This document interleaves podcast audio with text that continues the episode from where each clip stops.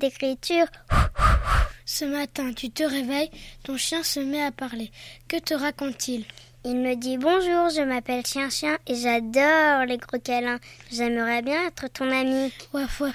Je voudrais visiter la ville avec toi, mais on ne visite pas les grottes parce qu'il y fait noir et il y a des chauves-souris. Ça me fait peur. Ah Mais avant tout, j'ai très faim. Donne-moi à manger. Miam. Jogging d'écriture. Tu décides de partir pour un long voyage. Où vas-tu? Comment? Raconte. Je pars en Australie pour un long voyage. Je prends un taxi volant. Le taxi me dépose devant la forêt. Je descends et je marche. Tout à coup, j'aperçois des koalas qui montent dans les arbres. Puis des kangourous sautent devant moi. Boing, boing, boing. Oh, c'est joli. Il y a même un bébé kangourou dans la poche de sa maman. Ce voyage est vraiment bien. Je découvre plein de beaux animaux.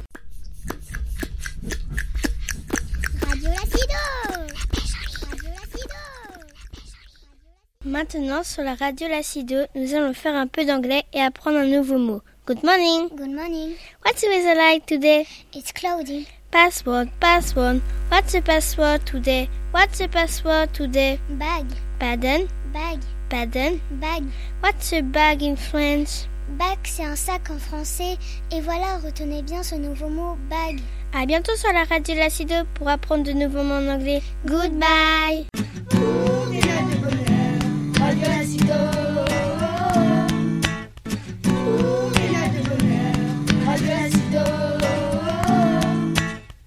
Bonjour, aujourd'hui sur la radio Lacido, dans notre émission littéraire, nous allons vous présenter deux albums pour vous donner envie de lire. Tout d'abord, je vous présente Cromignon. Ce livre a été écrit par Michel Gay.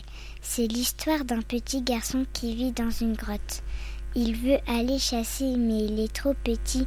Alors il fait des empreintes sur les rochers, jusqu'à une rencontre inattendue. Écoute un extrait de l'histoire. Ce matin, Cromignon voudra attraper du gibier avec les chasseurs. Lui aussi a très faim, il ne doit pas partir. Il est trop petit pour chasser. Sa maman le retient à la grotte. Il pourra se faire manger par un lion, comme son papa. Parfois, c'est le gibier qui vous attrape. Si tu veux connaître la suite, viens la lire avec nous. Voici notre deuxième album. Je mangerai bien un enfant, écrit par Sylviane Denou. Tous les matins, maman crocodile donne à son garçon de bonnes bananes. Mais un jour, Achille refuse de manger. Ses parents vont tout essayer pour, pour qu'il mange. Mais lui, ce qu'il veut manger, c'est un enfant. Voici un extrait de l'histoire. Chaque matin, maman crocodile apporte à Achille de bonnes bananes pour son petit déjeuner. Et chaque matin, elle s'émerveille. Mon fils, comme tu es grand, comme tu es beau, comme tu as de belles dents. C'est vrai, pense Achille. Mais un matin, Achille ne mange rien. Maman crocodile s'inquiète, elle insiste. Tu es sûr Tu ne veux pas d'une bonne, d'une délicieuse banane? Non merci maman, répond Achille. Aujourd'hui, j'aimerais mieux manger un enfant. J'espère que cela vous a donné envie de lire car lire c'est chouette. Cela nous fait rêver. À bientôt pour une nouvelle émission.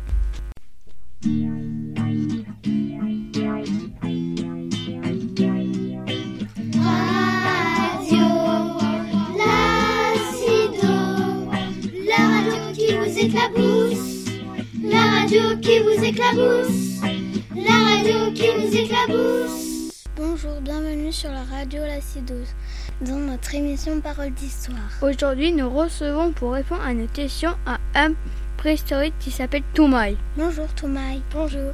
Nous avons des questions à vous poser sur votre peinture pariétale. Quand avez-vous commencé à peindre?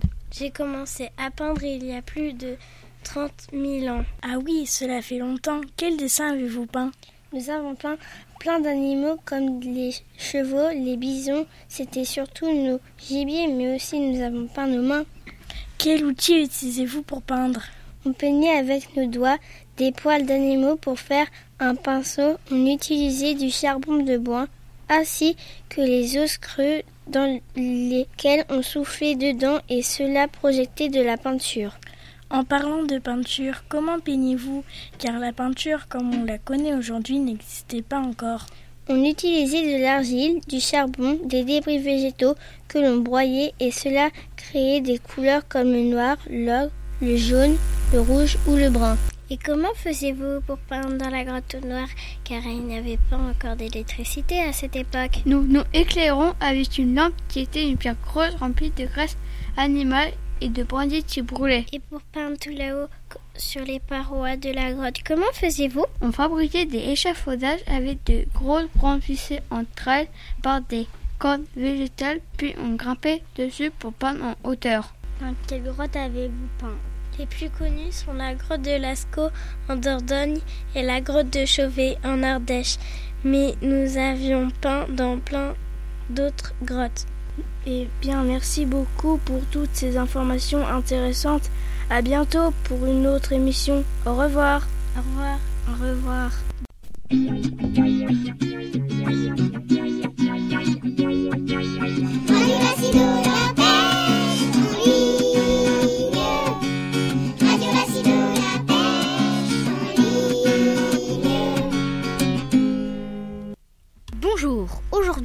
Nous allons vous parler de l'escrime sur la radio Lacido, car nous pratiquons ce sport à l'école de Vassonville. Tout d'abord, voici un petit résumé de la naissance de l'escrime moderne.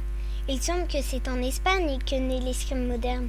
En effet, au début du XVe siècle, des écoles spécialisées dans la science des armes sont créées.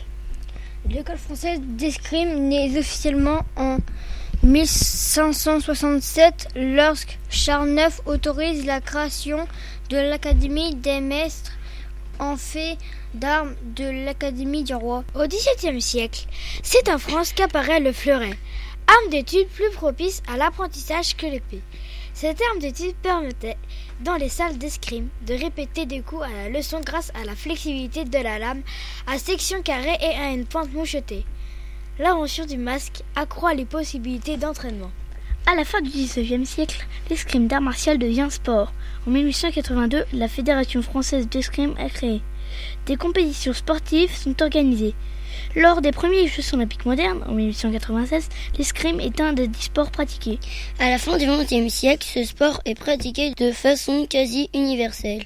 Des championnats mondiaux seniors, juniors et cadets se déroulent annuellement, indépendamment de nombreuses autres épreuves. Le français demeure la langue officielle de l'escrime. Maintenant que nous avons découvert l'historique de ce sport, intéressons-nous aux différentes armes que nous pouvons utiliser de nos jours. Tout d'abord, il y a l'épée avec laquelle on peut toucher tout le corps. Ensuite, il y a le fleuret. Ah, mais c'est l'arme que nous utilisions à l'école.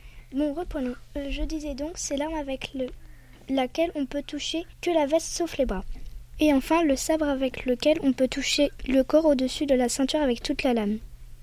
Pour en savoir plus, nous allons interroger notre maître d'armes Nicolas Coruble. Bonjour, peux-tu te présenter pour les auditeurs de la radio La oui, bonjour. Donc, je suis euh, Nicolas Corrube, je suis le maître d'armes du club d'escrime de Dieppe. En fait, le maître d'armes, c'est euh, l'entraîneur d'escrime. Quand as-tu commencé l'escrime? Euh, J'ai commencé l'escrime, j'avais 7 ans, et j'ai commencé au club d'escrime de Dieppe aussi. Qu'est-ce qui te plaît dans ce sport? En tant que. En tant qu'entraîneur ou en tant que joueur ou? Les deux.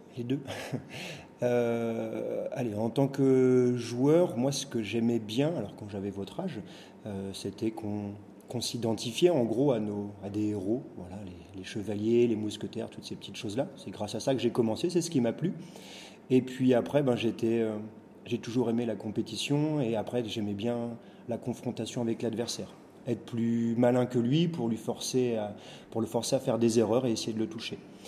Et après, comme comme entraîneur, ce que j'aime bien dans l'escrime, c'est que bah, tous les enfants peuvent pratiquer, tous les enfants peuvent euh, s'amuser, contrairement à plein de sports où si tu prends euh, un sport collectif par exemple, eh ben, il y a des filles qui vont pas aimer, il y a des garçons qui sont pas très sportifs qui vont pas aimer. Et l'avantage avec l'escrime, ben, c'est que tout le monde peut aimer ça. Les filles vont bien aimer parce que elles sont toutes jolies quand elles font leur déplacement, c'est très esthétique, il y a la technique aussi, et les garçons vont bien aimer parce que c'est un petit peu le côté chevalier, bagarreur, et ben, tout le monde peut pratiquer, tout le monde peut s'amuser.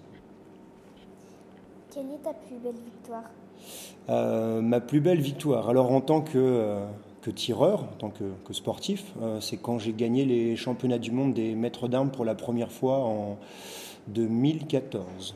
Et euh, en fait, c'est la fédération qui m'a sélectionné pour faire les championnats du monde. C'était en Italie. Et euh, c'était un peu comme, comme en athlétisme. En fait, il y a le décathlon, il y a plein d'épreuves où il faut marquer le plus de points. Et nous, on a fait le championnat du monde au fleuret, plus l'épée, plus le sabre. Et en additionnant les trois résultats que j'ai fait à ces trois armes, en fait, eh ben, j'étais le premier au classement général. Et c'était la première fois depuis euh, que cette compétition existe, donc depuis plus de 140 ans, je crois, euh, qu'un Français gagne cette épreuve. Et après, en tant que en tant que maître d'armes, ma plus belle victoire, eh ben, on va dire qu'il y en a deux. Alors, euh, depuis 15 jours, ma plus belle victoire, c'est le fait d'avoir deux élèves que moi j'ai formés au club, euh, qui ont fait partie de l'équipe de France et qui ont participé au championnat d'Europe. Et puis, euh, l'année dernière, je suis très fier aussi de mes élèves où on fait vice-champion de France en première division. C'est-à-dire qu'on est le deuxième meilleur club sur toute la France l'année dernière.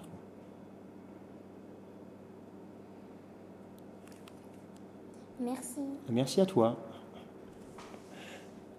Merci beaucoup Nicolas et rendez-vous au club des fines lames de Dieppe si cela vous intéresse. Radio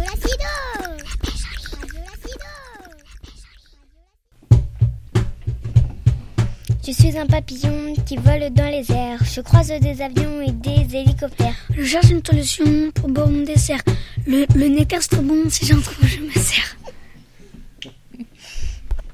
Bonjour, bienvenue sur Radio Lacido.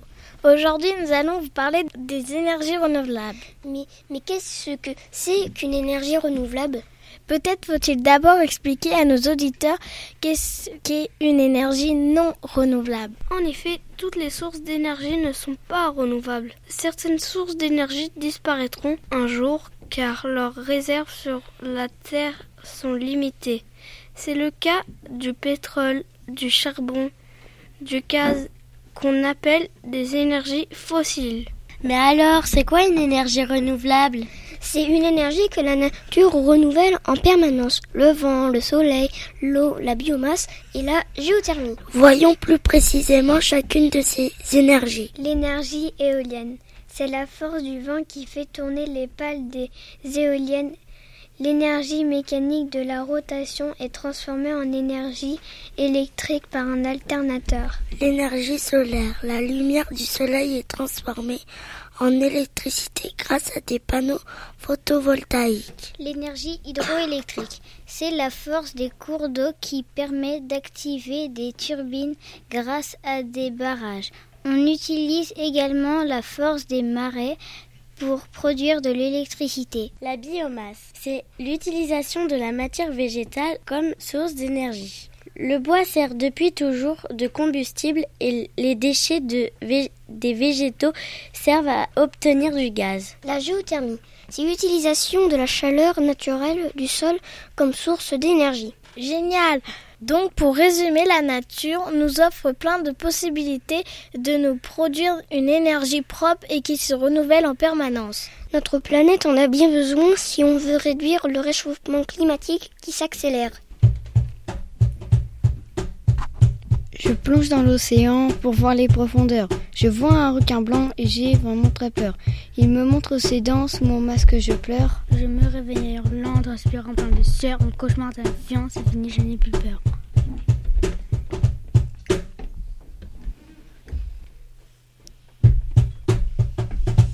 Je marche dans la forêt car je veux prendre l'air. Je cherche des bolets, soudain je vois un cerf. Je vais donc l'observer, la nature c'est super. On peut s'intéresser à tout ce qui vit sur Terre.